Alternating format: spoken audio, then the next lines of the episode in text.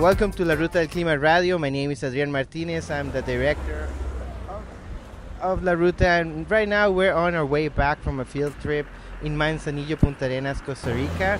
And we have been talking with community leaders and women um, organizations on loss and damage.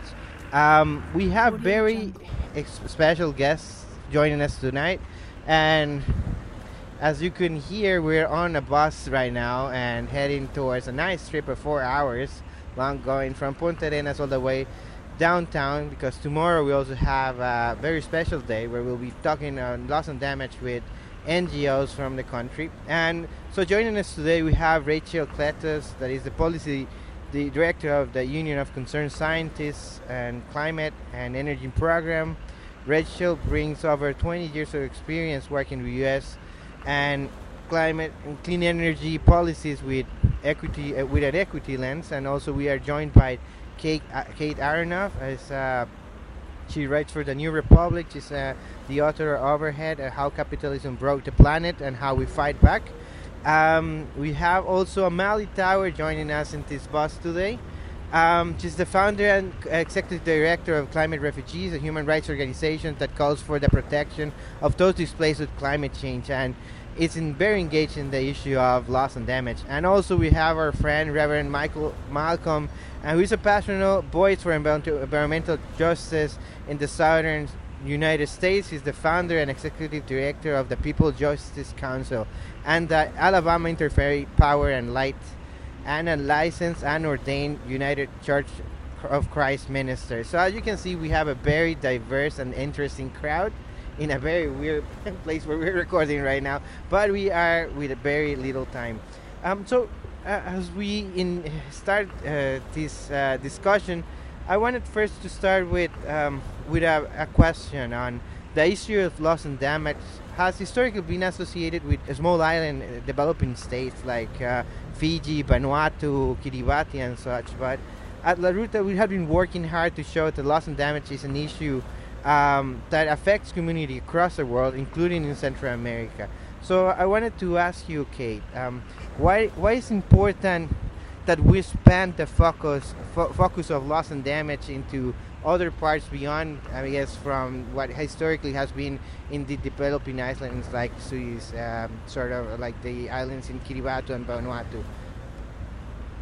Yeah, it's a great question. And I think you don't have to look very far, even from where I live in the United States, where we do some version of what you might call loss and damage all the time. There is a hurricane as we speak slamming into the western coast of Florida, and there will be funds dispatched through a federal government program to help those communities rebuild. And I think what's at sort of the core of loss and damage is that that should be an expectation as we face a century uh, to come and you know weeks and months to come of climate disasters that will leave people out of their homes, looking for work, uh, needing to find uh, new livelihoods potentially. And uh, there should be an expectation that uh, the places that have done the most to fuel this crisis should uh, pay their responsibility, pay their fair share uh, to help other places recover from it. And only, it's only sort of asking, you know, as much uh, for other countries as what uh, what we do to help our own people, right? And so, um, you know, my my country, the United States, is the number one historical emitter of carbon dioxide uh, since the dawn of the industrial revolution, and uh, you know we use some of the resources we've built, the wealth that that country has built uh, through a process of expropriation, uh, from slavery, from colonization, through all of these things to help our own people. And as uh, communities in the global south have been demanding for many, many, many years, uh, there is a there is a climate debt to be paid and uh, I think it's it doesn't necessarily make sense to see it, you know, as an act of charity so much as an act of, you know, we are all on this planet together, and we will not do a great job of navigating the 21st century if there is not a shared foundation of trust, uh, and that is what, unfortunately, uh, delegations to the UNFCCC, the United Nations Framework on Climate Change, uh, have spent many, many years undermining uh, by continually blocking loss and damage. Uh, you know, we just saw on COP26 the blockage of a facility on loss and damage. Um, and you know, I think it's it's good to understand this not you know as something that like rich countries do to help places over there, but this is really uh, a, there is a very pragmatic case to be made um, that we need to be uh, you know thinking in terms of historical responsibility, um, just to be sort of again navigating the century uh, from a foundation of shared trust. And if we're all you know sort of trying to work against each other and only look out for what's happening within our borders, uh, we are setting ourselves up for failure. Okay, then before I let you go, um, I know you've been covering the elections in Colombia and Chile in the past. How can this change in the region's politics in Latin America uh, adjust or transform the narrative that we have seen the past 10, 20 years on loss and damage? Can Latin American politi- uh, political environment now push uh, our region to have a, a, more outspoken position on loss and damage? Yeah, I mean, Latin America, to my mind, seems like one of the only places on earth where there are exciting things happening politically. Uh, you know, it, we've just had a pretty horrific election in Italy uh, where uh, neo-fascist is elected, uh, and it's really exciting to see uh, not only sort of left of center, left you know left-leaning politicians like Gabriel Boric and Gustavo Petro, uh, hopefully Lula very soon come to power in Latin America, but from a climate perspective, you know that can be a really powerful block potentially uh, to argue uh, for any number of things, right? From uh, something like the you know coordination of how to um, distribute and capture wealth from critical minerals, um, which you know are really abundant in the lithium triangle in Argentina, Argentina and Bolivia, uh, Chile, uh, to as you were saying, loss and damage, right? And that if there is a sort of concerted block and you know uh, countries that are providing a lot of leadership on these issues in international spaces, um, really using a sort of bully puppet to uh, put the fire under uh, under wealthy countries, including the U.S., uh, to pay their fair share. That can be really powerful, and I, you know, I hope you know maybe we can see some of that starting to come into force at, at COP27 eventually. Thank you, Kate, and I'll let you now continue with your work. And now we'll move seats in this bus to talk with Amali Towers. And Amali, I know you're very active in your work with refugees and climate. Um, as, as, as you tell the story of how climate refugees is an issue that should be addressed at the UNFCCC, how have documented losses and damages in Central America from extreme weather events or floods and hurricanes created a generation of refugees? How have other also other factors in the history or context of Central America affected this issue? Yeah, that's a really great um, question because I think it frames um, a lot of what's missing in in how we look at how climate change um, and migration or displacement, the nexus of those issues. So if you look at the migration or the forced, forced migration of people from the Central America Dry Corridor to the United States who are essentially now um, at the U.S. border, across from the U.S. border, having to, forced to, you know, stay in Mexico to uh, either wait out their chance to seek asylum.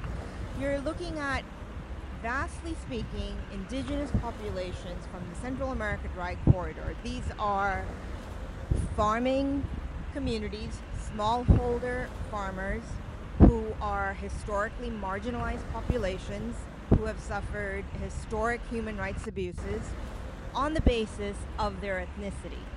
So if you look at this from like a refugee law point of view, they actually might even have an asylum claim based on the fact that they're persecuted on the basis of their ethnicity. And then you now look at how climate change is sort of intersecting with that political and historical reality. And you see that these are people who have been um, marginalized to the extent that they don't own the land upon which that they are forced to essentially eke out a living. So where there's been six years of successive drought in the dry corridor, where there has been um, then torrential rains that uh, sort of wash away any chance of seeds that were planted from being planted and actually producing crops. Then you've had um, two back-to-back hurricanes, hurricanes uh, Eta and Iota, that devastated the entire region. It's been just a, a, a, a continuous, rapid um, decline in the populations, and essentially this is development setbacks for the populations of uh, the Central American countries. If you look at the rural poverty rates in the dry corridor, they are they they're so they, they lag behind even the national rates um, of, of these of, of these countries of Honduras, of El Salvador, Nicaragua, and Guatemala. So these populations have had to, you know, have no choice but to move, and they've moved within their countries. And then when they are um, don't even find any, you know, um, protection, they don't find resources, they don't find any solutions within their countries. They continue south onward to the United States, and they are looking for not just jobs as is being framed in the narrative, but they're actually looking for protection, and they are being, if if if I if I may say so, even persecuted by climate change, to where this is loss and damage. They cannot adapt to the situation, and they also have no means with which to fight back from the effects of climate change. Thank you, It's always very nice to hear from you in terms of um, how refugees and, and, and, refugee law connects to climate change. Um, do you expect that this new discussion that has been developing on loss and damage internationally, especially in the climate circle, will move this this issue towards uh, uh, solid or more robust uh, protection of people that are moving in countries or crossing borders due to climate change? Do you expect that uh, nations will um, live up to their human rights obligations, or do you think uh, we'll continue longer with this uh, lack of protection and lack of empathy and uh, and rule of law in terms of people exercising the right to human mobility in the context of climate change? Well, I mean, it's certainly my hope that we will move towards what the entire international system is built upon, or what it was ex- expected to be built upon, which is cooperation. And we've what we have today is a breakdown in international cooperation. We also have a breakdown in trust and empathy towards each other.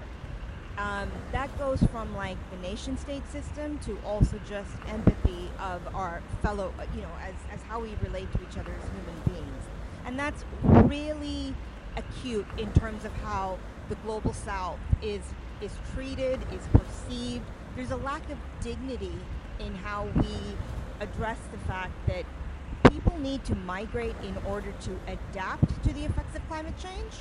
They're also being forced to migrate because they have no choice but to move in order to survive.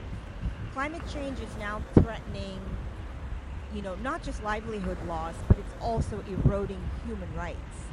And when you reach the point where, you know, you have a lack of protection, you have survival um, tipping points that are, you know, being eroded, you need to be able to have open doors. You need to have policies that ensure protection of people's basic human rights. I mean, we have the Universal Declaration of Human Rights, which which essentially say we you know the whole bill of human rights that everyone has the right to migrate and that also everyone has the right to seek asylum and yet our entire system today is really based upon ensuring that people go through the most hardest and most rigorous and stringent policies that deny that access so much so that we actually you know spend more on border security than we do on climate finance and we actually make it so difficult for people to migrate that we put people in more harm's way.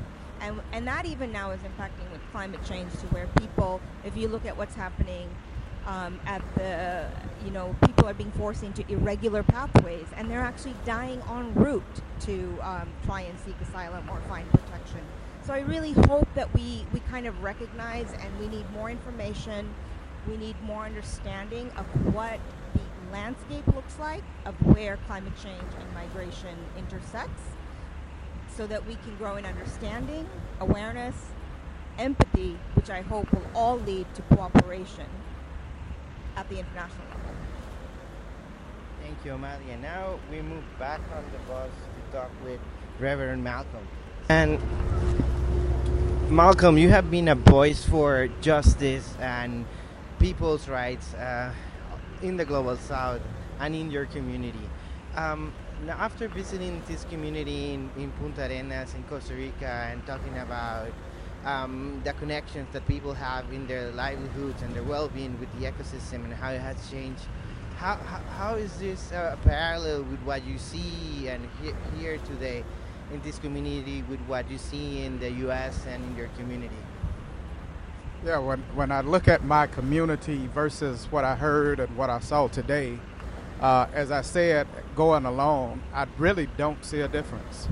Uh, the the things that uh, I heard these United Women uh, suffering from and overcoming are the same things that we suffer from and overcome. It's it's that loss of, of, of culture, that loss of uh, livelihood, that loss of upward mobility. Uh, we experience those same things in the South, in in, in the United States. we experience those same things not just in the South in the United States, but we experience those same things throughout globally. Uh, loss and damage is about uh, what has what we can't recover and those things that we possibly can recover if we act on it. Uh, loss and damage is uh, the real impacts of climate change. If you really want to know what the true impacts of climate change are, just look in communities that suffer from it those who do the least harm, who suffer the most. And we have those same communities throughout globally, whether it be in the global south or in the south, uh, United, uh, southern region of the United States. Thank you, Malcom. And one of the things that when we, we see the international negotiations and even just the big uh, speeches or uh, news on, on loss and damage and climate impacts, it seems that the agenda or like the timing it's on a different reality. Um, we know that people on the ground in the communities know and require assistance, but how can we provide support or how, how can we lift up these voices for, for transformational change? Well, there's one thing, uh, two things there. Uh, one thing is uh, we we have to work together uh, to lift these voices up because we can't necessarily depend on our governmental systems to do it, to take care of them. So just as we did today, going out on the coast and planting mandarins, um, we have to help community, community helping community. The second thing is we have to hold our governments accountable and we have to push. Um, I'll, I'll, speak directly about the U.S.